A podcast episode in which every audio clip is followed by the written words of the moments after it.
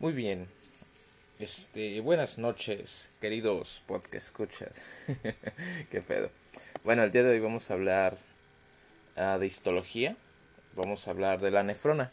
Este es un artículo de la revista Stat Peers eh, de, de, histología escrito por Antonio Madrazo Ibarra y Pradep Batria. Este es un artículo del 7 de diciembre de 2020. Recuerden que esta revista se dedica, se dedica a los resúmenes más importantes de histología, química y medicina. Bueno. Introducción. El riñón es un órgano estructuralmente complejo esencial para la supervivencia humana desde su desarrollo embrionario. Todas las células del parénquima renal están altamente especializadas en mantener la homeostasis de los electrolitos, el volumen y los desechos. Las patologías renales pueden clasificarse a grandes rasgos según el segmento afectado de la nefrona, glomérulo, túbulos, intersticio o irrigación sanguínea. Cada una difiere de las manifestaciones clínicas, por lo que es vital para el clínico integrar los diagnósticos diferenciales. Este artículo cubrirá la histología renal, la función renal y la correlación con la medicina clínica. Estructura. Eh, macroscópicamente, el riñón se divide en dos secciones, la corteza renal, la parte externa del riñón, y la médula, que es la sección interna. Ambos contienen diferentes estructuras de la nefrona, la unidad funcional del riñón. Es fundamental comprender la estructura de la nefrona para comprender el funcionamiento del riñón. La nefrona está compuesta por un glomérulo y un sistema tubular complejo. El glomérulo y la primera porción del sistema tubular, conocido como túbulo contorneo proximal, se encuentran en la corteza renal. Después del túbulo eh, contorneo proximal, el asa de Henle, que es una estructura en forma de horquilla, penetra en la médula y regresa a la corteza para conectarse con el túbulo contorneado distal.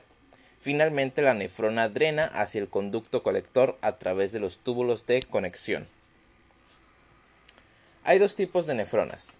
La primera son las nefronas superficiales con sus glomérulos ubicados cerca de la superficie cortical y asas cortas de Henle.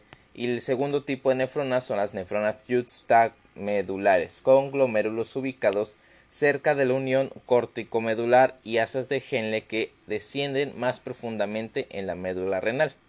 El glomérulo filtra grandes cantidades de sangre que el sistema tubular convierte en orina a través de la reabsorción y secreción de agua libre y solutos.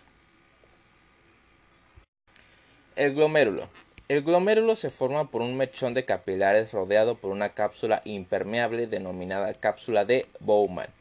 Los capilares glomerulares están flanqueados por dos vasos de resistencia, las arteriolas aferentes y eferentes, que regulan la presión intraglomerular. Estos capilares tienen características únicas que les permiten filtrar grandes volúmenes de sangre. La barrera de filtración está compuesta por tres estructuras que brindan el soporte y las propiedades selectivas necesarias para la formación del filtrado glomerular primario, el ultrafiltrado. La primera es el endotelio fenestrado de los capilares glomerulares. Esta capa confiere selectividad del tamaño a través de fenestras con diámetros entre 70 a 100 nanómetros. Después tenemos a la membrana basal glomerular, MBG. Esta es una estructura eh, gruesa compuesta de proteínas extracelulares que incluyen proteoglucanos, laminina, fibronectina y colágeno tipo 4. Esta capa confiere selectividad de carga a las partículas filtradas. Después tenemos a los podocitos, que es un epitelio visceral de células especializadas que recubren a la membrana basal glomerular que forma la capa más externa de la barrera de filtración. Estos crean un diafragma de hendidura a través de procesos interdigitales del pie largo y delgado. Estas células sirven para mantener la integridad de los eh, bucles capilares. Una vez que se filtra la sangre, el ultrafiltrado reside entre el epitelio visceral y la cápsula de Bowman. Desde aquí, el ultrafiltrado fluye a través del túbulo contornado proximal. El túbulo eh, contornado proximal. La cápsula de Bowman da lugar al, tubo, al túbulo contornado proximal que se encuentra adyacente al glomérulo en la corteza renal.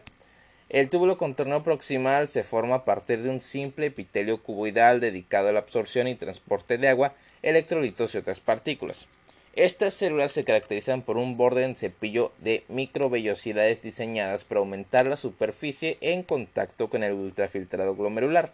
con abundantes mitocondrias largas y delgadas que recubren el polo basal de la célula y numerosas vesículas implicadas en el transporte transcelular del 60 al 80% del ultrafiltrado. Los capilares eh, peritubulares rodean al túbulo contorneo proximal. Esta red capilar es responsable del suministro de sangre a los túbulos, así como la recuperación del agua libre reabsorbida, los iones y otros componentes del plasma, como los aminoácidos y la glucosa. El asa de Henle. El túbulo contorneo proximal sale de, la, sale de la corteza renal y se convierte en la rama descendente delgada del asa de Henle que penetra en la médula renal. El túbulo se vuelve más estrecho y las células se vuelven más pequeñas, con pocas mitocondrias y microvellosidades cortas que a menudo pasan desapercibidas en el microscopio óptico. Luego el túbulo gira hacia arriba hacia la corteza, convirtiéndose en la rama ascendente gruesa. Aquí las células del revestimiento se vuelven más grandes con más microvellosidades y mitocondrias para participar en el transporte activo del sodio para diluir la orina. El aparato yuxtaglomerular y el túbulo contorneado distal. El aparato yuxtaglomerular es la región encargada de regular la filtración glomerular a través de la retroalimentación túbulo-glomerular. Histológicamente, esta región está cerca del polo vascular del glomérulo. Está formado por las células de la mácula densa, eh, de la Ah, de la rama ascendente gruesa de Henle cortical y las células granulares del músculo liso de la arteriola aferente del glomérulo, conectadas funcional y estructuralmente por células mesangiales glomerulares. Las células de la mácula densa son células tubulares morfológicamente distintas caracterizadas por una región densa de células altas. La rama ascendente gruesa se convierte en el túbulo contorneo distal después de regresar a la corteza renal cerca del glomérulo del origen. El túbulo contorneo distal comprende el segmento de nefrona entre la mácula densa y el túbulo colector cortical. Las células del, túbulo contorneo distal son células altas que se destacan por contener la mayor cantidad de mitocondrias entre otras células de la nefrona tienen una amplia amplificación basolateral que encierra múltiples mitocondrias creando una apariencia de empalizada en la parte basal de las células. Las células intercaladas comienzan a aparecer en el último segmento del túbulo contorno distal y permanecen a lo largo de dos de los túbulos colectores y conectores. Túbulos de conexión y recogida. La parte final de la nefrona son los túbulos de conexión donde se produce el último ajuste fino de la orina. Estos túbulos tienen dos tipos de células, las células intercaladas y las células del túbulo conector. Las células intercaladas parecen densas en el microscopio electrónico y no tienen la característica de amplificación vasolateral de las células del túbulo contorneado distal. Estas células regulan la secreción de hidrógeno y bicarbonato.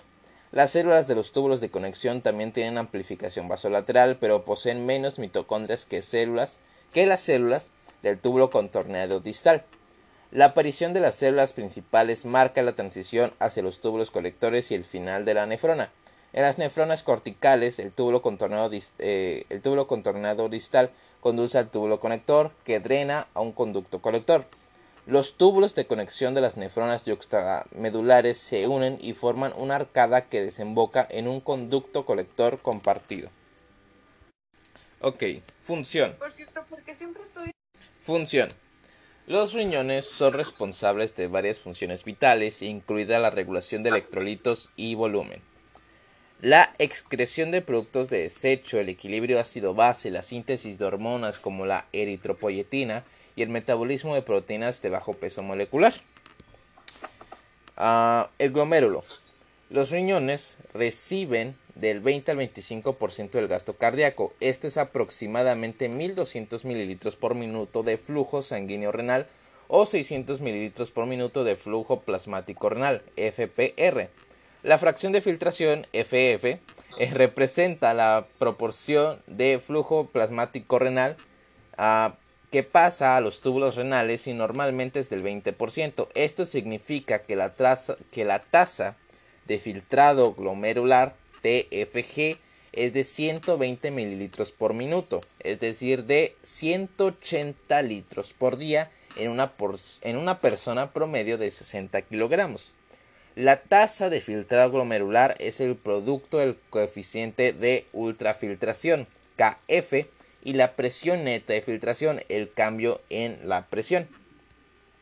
Entonces, eh, la tasa de filtrado glomerular se puede expresar en TFG, es igual a, al coeficiente de eh, ultrafiltración multiplicado por el cambio en la presión.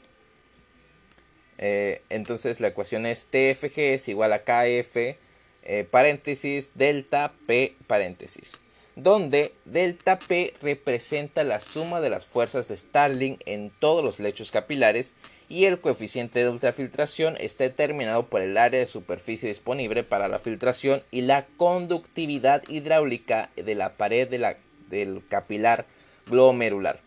La variación en cualquiera de los componentes mencionados puede alterar la tasa de filtrado glomerular. En resumen, la filtración de un solo glomérulo se produce debido a cuatro componentes principales.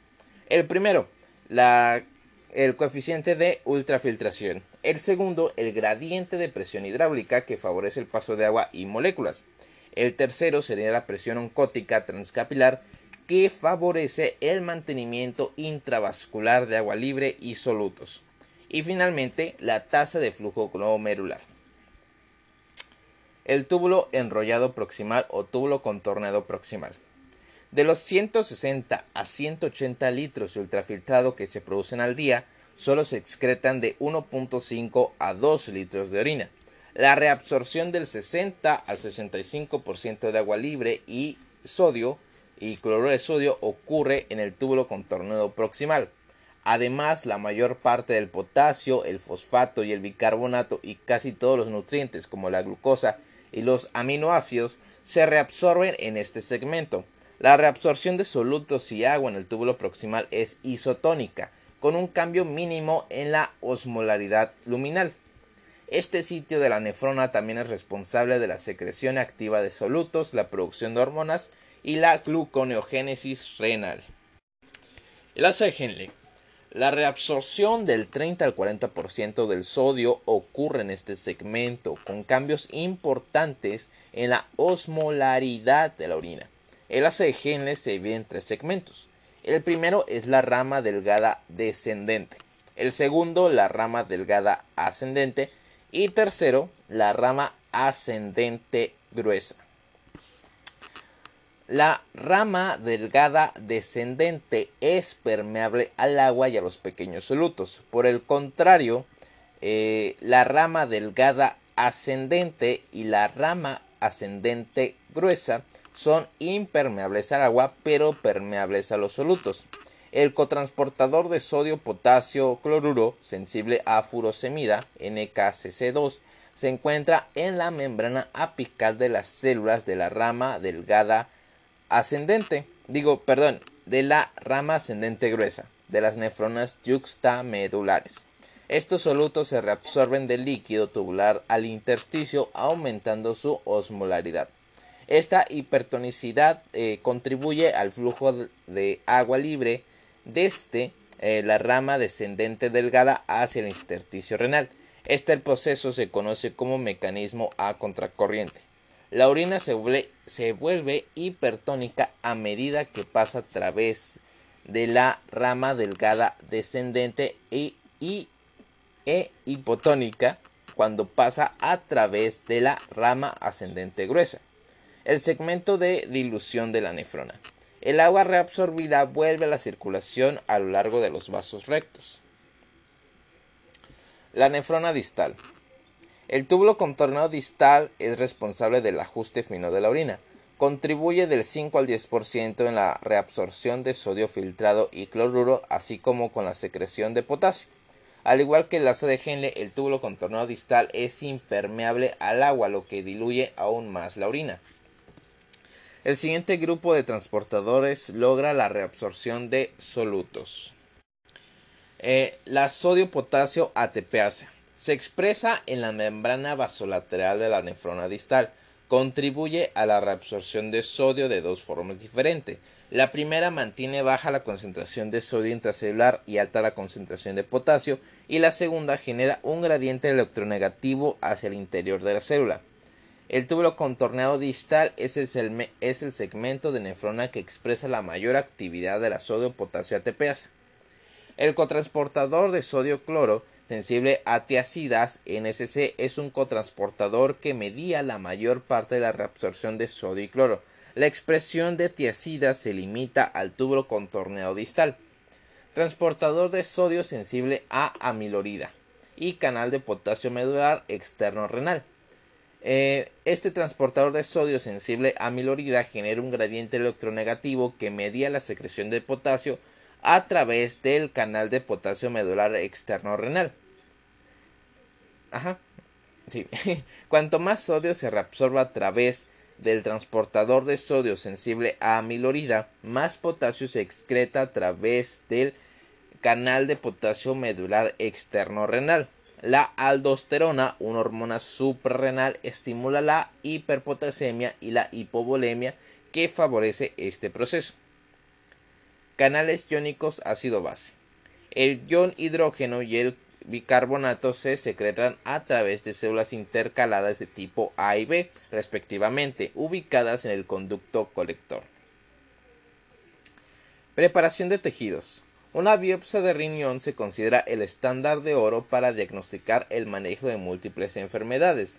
Dado que las enfermedades renales pueden ser secundarias a causas evidentes y la biopsia renal es una prueba invasiva, sus indicaciones son limitadas. La biopsia renal eh, percutánea guiada por ecografía PRB es la técnica más aceptada y utilizada para realizar una biopsia renal.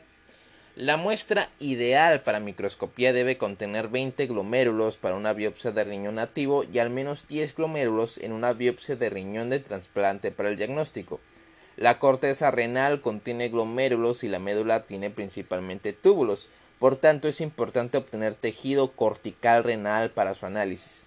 Sin embargo, el tejido medular es útil en el diagnóstico como la nefropatía por virus, BK y el rechazo mediado por anticuerpos en un riñón trasplantado en raras circunstancias. Después de obtener el tejido renal se fija y procesa con un microtomo en secciones delgadas y se procesa para microscopía óptica, inmunofluorescencia y microscopía electrónica. Ah, ok. Fisiopatología. Las patologías de las nefronas son tan complejas como su estructura. Cada sección específica de la nefrona es susceptible a diferentes mecanismos de daño. Por ejemplo, las enfermedades glomerulares suelen estar mediadas inmunológicamente, mientras que es más probable que los trastornos tubulares e intersticiales sean causados por agentes tóxicos o infecciosos. Sin embargo, más de una estructura puede verse afectada por una sola enfermedad, así como la interdependencia de estructuras en el riñón hace que otros componentes se vean afectados cuando solo una parte está dañada. Como se mencionó anteriormente, las patologías glomerulares son en su mayoría inmunes. Los trastornos inmunitarios pueden ser 1. mediados por anticuerpos contra antígenos glomerulares, 2. mediados por el complemento o 3. inmunes. Las manifestaciones clínicas, así como la apariencia microscópica del glomérulo, dependerán del mecanismo del daño. Luz de microscopía. Como se mencionó anteriormente, múltiples procesos patológicos pueden afectar distintas regiones de la nefrona en distintas medidas. Como tal, el reconocimiento de los diversos patrones de lesión que se observan en un tejido renal a través de diversas técnicas microscópicas es de gran importancia. Hay tres modalidades principales de microscopía de relevancia clínica, microscopía óptica, de inmunofluorescencia y microscopía electrónica. Microscopía óptica es la modalidad esencial utilizada en todas las muestras de tejido y proporciona información descriptiva sobre las lesiones existentes en diferentes segmentos del parénquima renal. Esto ayuda a los médicos a determinar diagnósticos diferenciales, particularmente en patologías que afectan a los glomérulos renales. La descripción histológica de las patologías glomerulares incluye términos como proliferativa cuando hay un aumento en el número de células, esclerosante cuando hay cicatrización y necrosante cuando hay áreas de muerte celular. Las lesiones se describen además como difusas o focales si más o menos del 50% de todos, los, de todos los glomérulos están afectados respectivamente. En el glomérulo individual el proceso se considera global o segmentario si está involucrado más o menos el 50% del mechón glomerular. La microscopía eh, óptica se puede caracterizar aún más en función de las tinciones utilizadas que a continuación eh, se describirán en, un en una breve eh, se dará una breve descripción de varias tinciones. Tinción con hematoxicilina eusina para evaluación general. La tinción de ácido periódico o de Schiff, eh, que se usa ampliamente para evaluar los trastornos de almacenamiento de glucógeno y después del trasplante del riñón para mostrar el rechazo del tejido. La tinción tricromática de Mason para la determinación de fibrosis renal.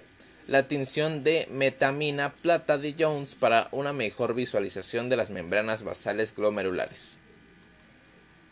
Significación clínica. Las enfermedades que afectan al glomérulo generalmente se dividen en dos entidades diferentes según la presentación clínica. Una es el síndrome nefrótico, que este síndrome se presenta con proteinuria, eh, eh, con proteinuria mayor a 3.5 gramos cada 24 horas o relación proteína-creatinina de 300 miligramos sobre gramo con, con hipoalbuminemia eh, igual o mayor a 3 gramos por decilitro, edema e hiperlipidemia. Eh, también se presenta la glomerulonefritis o síndrome nefrítico cuando el paciente presenta hipertensión, hematuria, proteinuria, generalmente subnefrótica y azotemia rápidamente progresiva.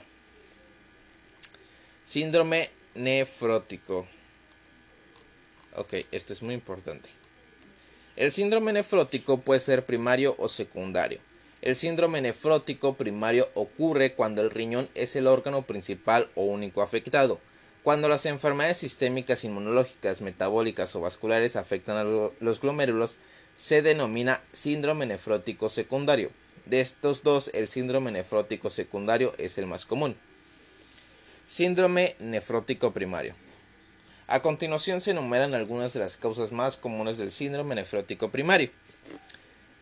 los cambios mínimos es la causa más común de síndrome nefrótico primario en los niños. Es idiopático en la mayoría de los casos, pero a veces se asocia con neoplasias, infecciones recientes o vacunación. Se caracteriza por una apariencia normal de los glomérulos en la tinción de matoxicilina eusina y inmunofluorescencia negativa sin depósitos de complejos inmunes y borramiento de los procesos del pie en la microscopía electrónica. La, glomeruloesclerosis focal y segmentaria es la causa más común del síndrome nefrótico primario en adultos hispanos y afroamericanos. Suele ser idiopática, pero puede estar asociada con el VIH, la anemia de células falciformes o el consumo de heroína. Se caracteriza por la esclerosis focal y segmentaria en la tinción de hematoxicilina eosina, borramiento de los procesos de pie en la tinción de Schiff y este tipo de glomerulopatía a menudo progresa a insuficiencia renal crónica. La nefropatía membranosa es la etiología más común del síndrome nefrótico primario en adultos de raza blanca. Suele ser idiopática, pero suele estar relacionada con hepatitis, enfermedades reumáticas, neoplasias o fármacos. Las características microscópicas son engrosamiento de la membrana basal glomerular en hematoxicilina y usina y depósito de inmunocomplejos subepiteliares con apariencia de pico y cúpula. Síndrome nefrótico secundario. El síndrome nefrótico secundario puede resultar de enfermedades inmunológicas sistémicas como el lupus eritematoso sistémico o vasculitis, enfermedades metabólicas como la diabetes o enfermedades vasculares como la hipertensión. La causa más común de síndrome nefrótico secundario es la diabetes mellitus. En la diabetes, la hiperglucemia conduce a la glicosilación de la membrana basal vascular, lo que provoca arteriosclerosis y. La arteriola eferente es la más comúnmente afectada, aumentando la presión de filtración glomerular y la hiperfiltración. Este estado eventualmente progresa a albuminuria, uno de los primeros marcadores clínicos de función renal alterada. Histológicamente muestra una forma característica de esclerosis del mesangio y la formación de nódulos de Kimmelstein-Wilson. Síndrome nefrítico. Como ocurre en el síndrome nefrótico, los síndromes nefríticos también pueden ser primarios o secundarios. Algunas de las causas más comunes de síndromes nefríticos son la glomerulonefritis postinfecciosa, la nefropatía por inmunoglobulina A y la nefritis lúpica. El síndrome nefrítico post-estreptocócico surge de dos a tres semanas después de la infección por estreptococo nefriogénico hemolítico del grupo A, B de la piel o faringe. Suele ocurrir en niños, pero también puede ocurrir en adultos. no tiene ningún hallazgo característico en la tinción de hematoxicilina eusina, pero tiene eh, patrón eh, granular y depósito de inmunocomplejos subepiteliales en la, en la micrografía electrónica. La inmunoglobulina A es, en la nefropatía más, es la nefropatía más común en todo el mundo, caracterizada por la deposición de inmunocomplejos de inmunoglobulina A en el mesangio de los glomérulos. Suele presentarse como hematuria después de infecciones de las mucosas, especialmente en la gastroenteritis. Una presentación especial del síndrome nefrítico es el síndrome nefrítico rápidamente progresivo. En este escenario clínico los pacientes progresan insuficiencia renal en semanas o meses. Se presenta con las características, eh, medias lunas en el espacio de Bowman en la mancha de la tinción de hematoxicilina eusina. Las semilunas son una proliferación extracapitular de macrófagos, fibroblastos y células epiteliales, así como el depósito de fibrina debido a una rotura de la membrana glomerular, lo que indica una lesión grave de la pared capilar glomerular. Los patrones de inmunofluorescencia ayudan a identificar la etiología.